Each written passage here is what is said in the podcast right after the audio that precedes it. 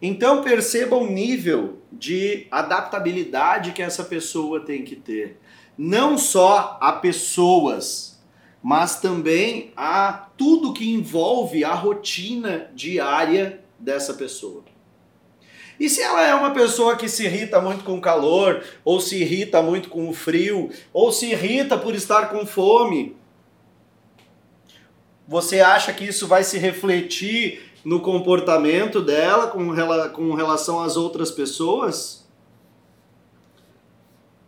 E você acha que a pessoa que eles estão procurando num processo seletivo pode ficar variando tudo isso? de acordo com isso aqui que ela está vivenciando?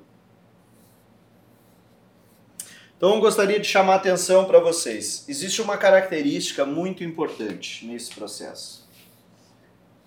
Muito importante. Que vai ser identificado se se essa pessoa aqui tem. Durante todo o processo eles vão estar é, prestando atenção se essa pessoa tem essa característica. Por quê? Porque essa característica vai dizer, vai dar um norte para saber se ele vai, se essa pessoa aqui aguenta isso aqui, se essa pessoa sobrevive a todas essas oscilações aqui também. E essa característica é ser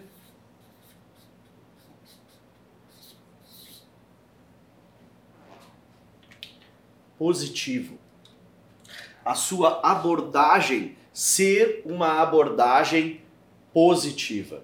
Isso aqui que eu trouxe para vocês é um resumo, é um esboço, na verdade, de pensamentos, tá? Para que você consiga ter uma visualização do que é um processo seletivo.